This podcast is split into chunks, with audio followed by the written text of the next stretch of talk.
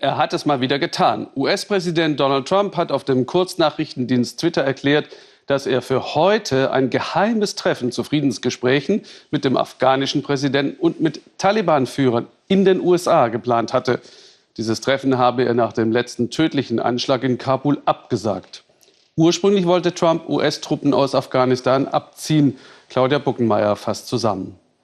Wieder müssen sie einem der Iren die letzte Ehre erweisen. Ein Anschlag der Taliban tötete den 34-jährigen Oberfeldwebel Ortiz und elf weitere Menschen. Außenminister Pompeo kommt extra zum Flughafen. Weit mehr als 2000 US-Soldaten sind in den 19 Jahren Afghanistan-Einsatz gestorben, doch dieser ist einer zu viel. Das macht der US-Außenminister am Sonntagmorgen klar. Vor allem so kurz vor dem vermeintlichen Abschluss der Verhandlungen zwischen den USA und den Taliban. Pompeo ist auf allen Fernsehkanälen präsent. Wir waren knapp davor, aber die Taliban haben eine Reihe von Verpflichtungen nicht eingehalten. Das hat Präsident Trump dazu gebracht, die Verhandlungen abzubrechen. Er will nicht mit jemandem arbeiten, der sich nicht an die Vereinbarungen hält. Ein Abkommen ist nur ein Stück Papier. Das Verhalten muss sich ändern.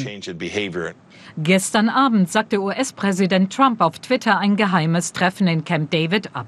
Dort wollte er sich separat mit den Taliban und dem afghanischen Regierungschef treffen. Ein Abkommen hätte die Grundlage für einen Truppenabzug sein können.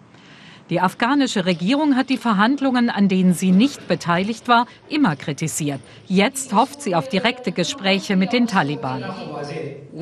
Wir glauben fest an einen Prozess, den afghanische Regierung und Volk selbst leiten und verantworten können.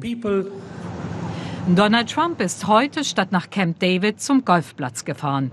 Ob die Gespräche mit den Taliban nur ausgesetzt oder komplett gescheitert sind, ist derzeit noch offen. Stefan Niemann in Washington. Was ist das für eine geheime Strategie des Präsidenten und was bedeutet die Absage übrigens auch für die Bundeswehr, die ja in Afghanistan stationiert ist?